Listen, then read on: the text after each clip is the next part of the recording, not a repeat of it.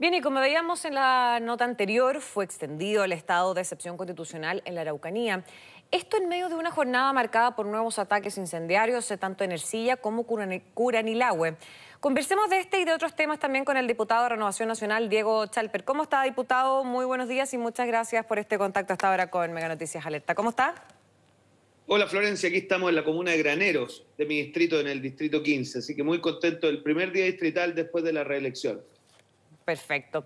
Oiga, eh, diputado, bueno, le quería preguntar, ¿qué le parece que se haya aprobado esta nueva extensión eh, de este estado de excepción constitucional en la macrozona sur? Mire, estoy con sentimientos encontrados, porque por un lado, obviamente, estoy súper contento de que se haya aprobado, eh, porque me parece que es demasiado elocuente el, el hecho de que no solo la ciudadanía ya lo respalde fuertemente, sino que las cifras han tenido resultados favorables, hay más contención de los ataques incendiarios, en fin. Y me alegré mucho, por ejemplo, de que Andrea Parra, el PPD, que en la primera votación había votado abstención, ahora vote a favor.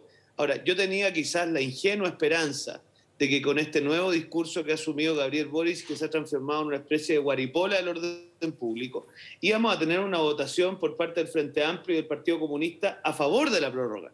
Pero me defraudó darme cuenta que nuevamente Gabriel eh, Boric... El candidato Gabriel Boric votó en contra.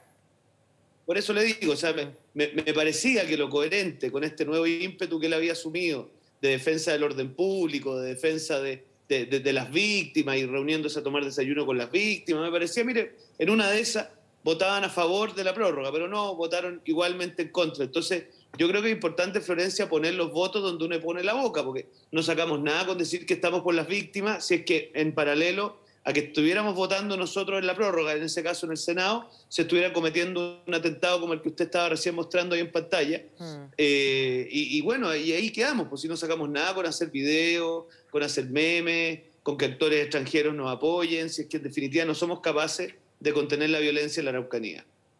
¿Y usted apoya, diputado, que esta medida se extienda más allá del próximo 11 de diciembre, que es este, esta nueva extensión? Considerando, considerando la magnitud y lo compleja de la situación que es en esa zona, que no es algo que se pueda... Yo he estado conversando con hartas personas, con hartos parlamentarios, y lo que coinciden todos es que no es un tema que se puede solucionar en dos semanas o ya un mes, por lo menos. ¿Sabes lo que pasa? Mire, yo le voy a decir lo siguiente. Cuando usted hace estas prórrogas por 15 días, para las Fuerzas Armadas es un problema. Y es un problema porque cuando las Fuerzas Armadas un despliegue de esta naturaleza, hay una serie de cuestiones que se tienen que hacer antes y que en la víspera de terminar el plazo también se tienen que empezar a replegar una serie de fuerzas.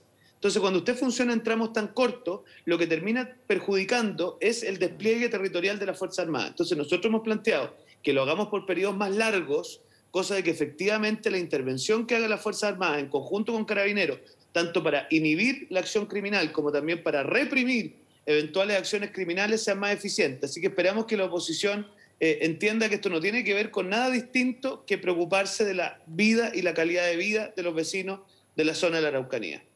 Claro, de hecho, porque estaba leyendo que, em, según declaraciones del ministro del Interior, Rodrigo Delgado, él obviamente defendió los efectos de esta medida eh, respecto a los hechos de violencia y aseguró que durante la vigencia de este Estado em, se han registrado 93 detenciones solamente en controles rutinarios y un 81% menos de tomas de tierras. Son cifras no menores. Sí, pero ¿sabes lo que pasa? Mire, hablemos, hablemos la firme. Mientras esa, esa gente que queda detenida no encuentra un tribunal que permita dictar sentencia de manera independiente porque están amenazados, un fiscal que pueda perseguir el delito de manera tranquila porque están amenazados él y su familia. Eh, la verdad es que esta cuestión es un saludo a la bandera. Entonces, yo lo que le pido a la oposición es que nos permitan tramitar las modificaciones a la ley antiterrorismo que están trancadas en el Congreso Nacional por culpa de la oposición, lo quiero decir con alta responsabilidad, porque esas modificaciones nos permitirían, por ejemplo, que estas causas pudieran ser conocidas en una región distinta a la Araucanía, porque usted comprenderá, y yo no pretendo que ese juez sea una especie de santo, pues. Si usted está amenazado de muerte, usted, su hija, su familia, eh, por parte de aquellos que usted está juzgando, oiga, el coraje que hay que tener para juzgar bien es muy grande. Entonces, lo que han hecho otros sistemas en el mundo es lo que se llama la subrogación judicial, es decir, se le pasa ese caso a un juez de otra región que pueda fallar con más calma y con más tranquilidad. Entonces, son ese tipo de cosas que al final, como no se hace la ley de modernización a carabineros, como no se empuja la ley de infraestructura crítica, como no se hace la ley que modifica la ley antiterrorista, bueno, seguimos trancados en algo con un tremendo esfuerzo de carabineros y de las Fuerzas Armadas, pero que no nos redunda lamentablemente en mayores capacidades de persecución del delito. Claro, diputado, es que también hay algunos sectores que temen que justamente la presencia militar pueda aumentar la violencia en la macrozona sur.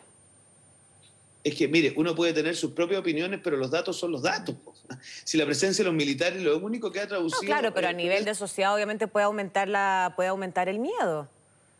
De que al traer las Fuerzas Armadas a, a, una zona, obviamente el ambiente obviamente va a estar más tenso y se podría generar. Es una, creo que es una opinión válida, ¿no?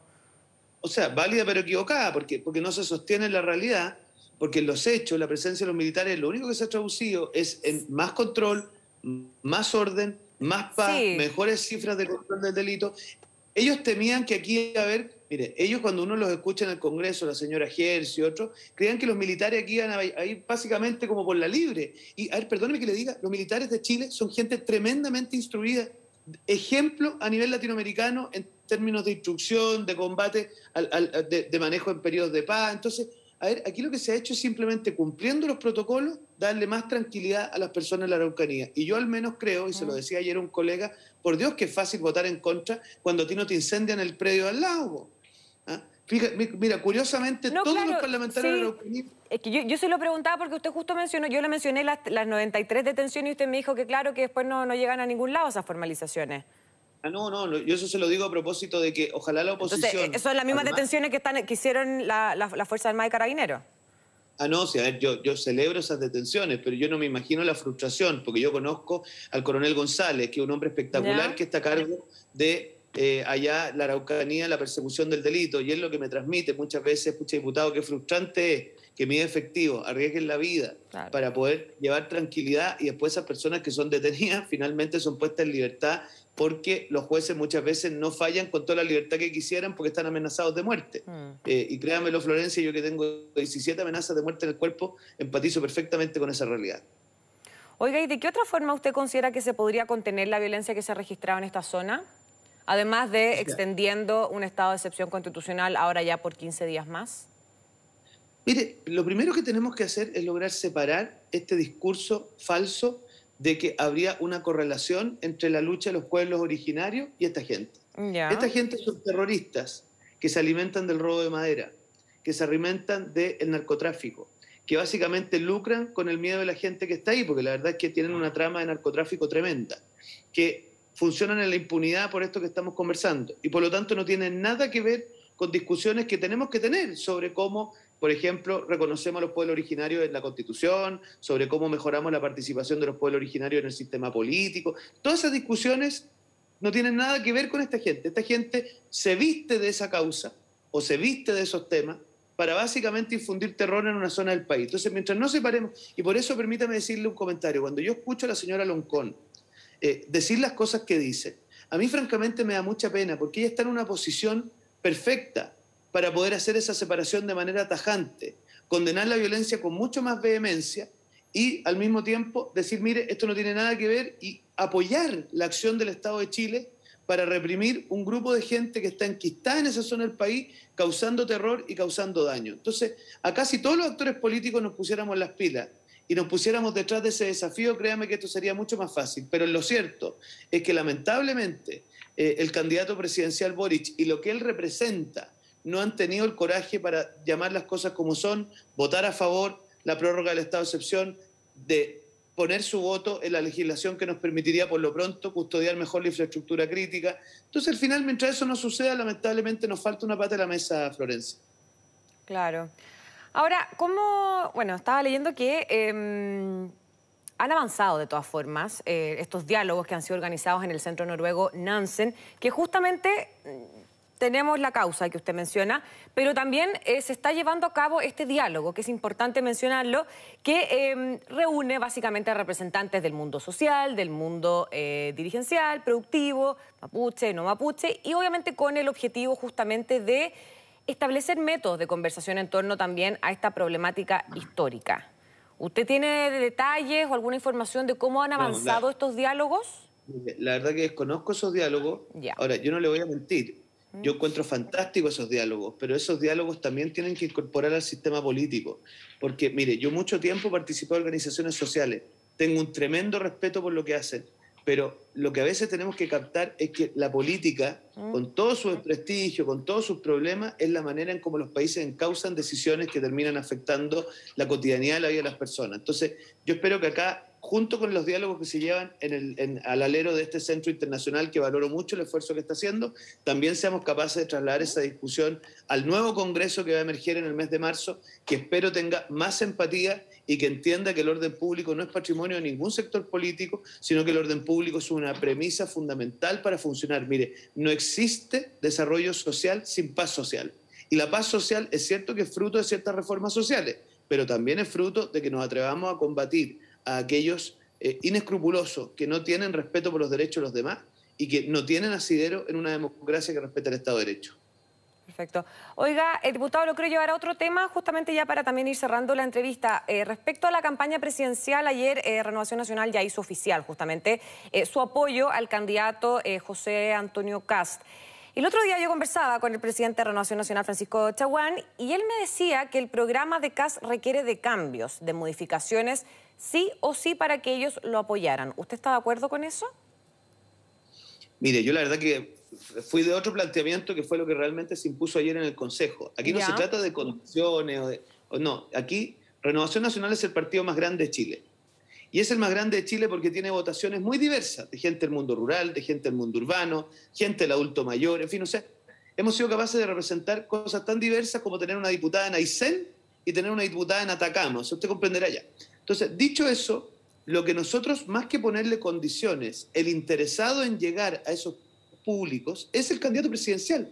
Entonces nosotros hemos dicho, mire, estos son los ejes con los cuales nosotros construido un proyecto político que nos permite llegar a ser el partido más grande de Chile.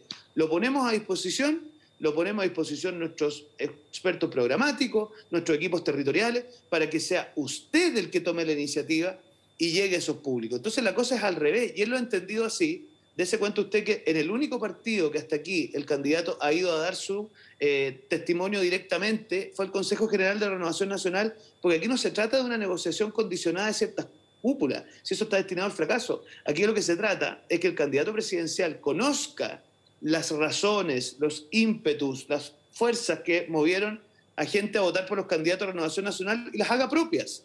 Y eso es lo que le hemos plasmado en un documento que se llama Ocho ejes para un Chile más humano, solidario y justo, que tienen que ver con temas sociales, tienen que ver con temas eh, medioambientales, tienen que ver con la reforma de, pensiones?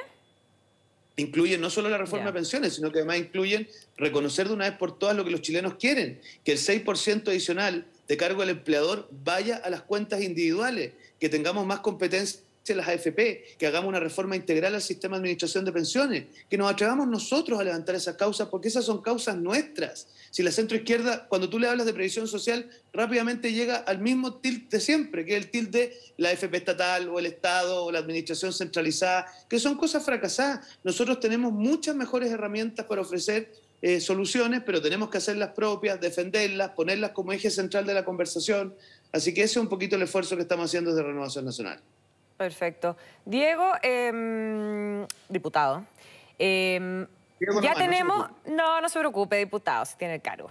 Eh, ya entonces contamos con Renovación Nacional, está la UDI, está el PRI, ya está el apoyo de Evópolis. Ahora, la gran pregunta del millón, ¿dónde más puede ir a buscar apoyos CAST? Mire, yo la verdad es que creo que acá, como las segundas vueltas no son de óptimos, sino que son de disyuntiva, o sea, usted tiene dos alternativas y ver cuál se siente más cómodo.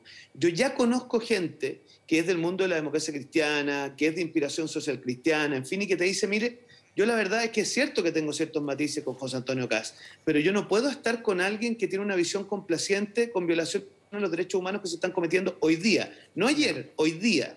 Eh, después, no puedo tener una visión complaciente con alguien que cree que el Estado es el motor de la sociedad. No puedo tener una visión complaciente con alguien que no condena eh, el tema del orden público de manera clara y precisa. Entonces, yo tengo la sensación de que va a haber un mundo independiente, gente de a pie, porque no se olvide usted que la inmensa mayoría de los chilenos no son militantes de partido, que se van a sentir empatizados con eso, siempre que, y ahí viene siempre que eh, nosotros pongamos el foco en las conversaciones que le interesan a los chilenos. Mire, a los chilenos les interesa cómo vamos a reformar la atención primaria, le interesa cómo vamos a hacer frente al déficit habitacional, cómo vamos a hacer frente a las zonas de sacrificio. Esas son las preguntas que tenemos que salir a responder. Y, no discutir tanto sobre los temas de interés de algunos columnistas de los días domingos, sino que más bien discutir lo que se discute en la mesa de los chilenos los días domingos, que son esos los problemas, me parece a mí, que son los que tenemos que abordar. Perfecto, diputado. Muchas gracias por esta entrevista y por conversar con nosotros. Que esté muy bien. Gracias a. Que te vaya muy buenos días. Chao. Chao.